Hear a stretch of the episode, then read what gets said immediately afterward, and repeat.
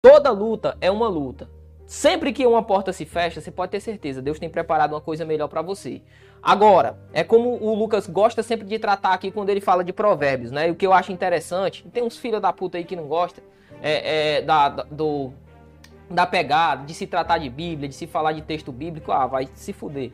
Mas, enfim, o que é que acontece, professor? Sempre que ele traz uma palavra profética, sempre que ele determina algo a respeito de provérbios, o que é que ele fala? O que eu acho muito interessante é o seguinte: ele não traça dizendo que Deus vai resolver todos os problemas da sua vida. Não. O mais interessante é que ele fala caminhos, aberturas que você vai seguir para você atingir o seu objetivo.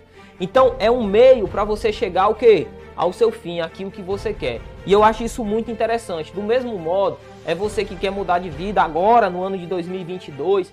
Graças a Deus você está com saúde, você está bem, a sua família está bem. Muitos concursos estão por vir, a gente tem aí uma trajetória muito boa para seguir. Curta o percurso, cara. Às vezes a gente só pensa no final e a gente acaba não curtindo o percurso. No final das contas, a gente chega no final da nossa viagem e o final da nossa viagem é igual para todo mundo. Agora o caminho até chegar ao final da nossa viagem é a gente que decide que a gente quer, beleza? E a gente vai para dentro, vamos continuar lá. Questão número 5 diz o seguinte: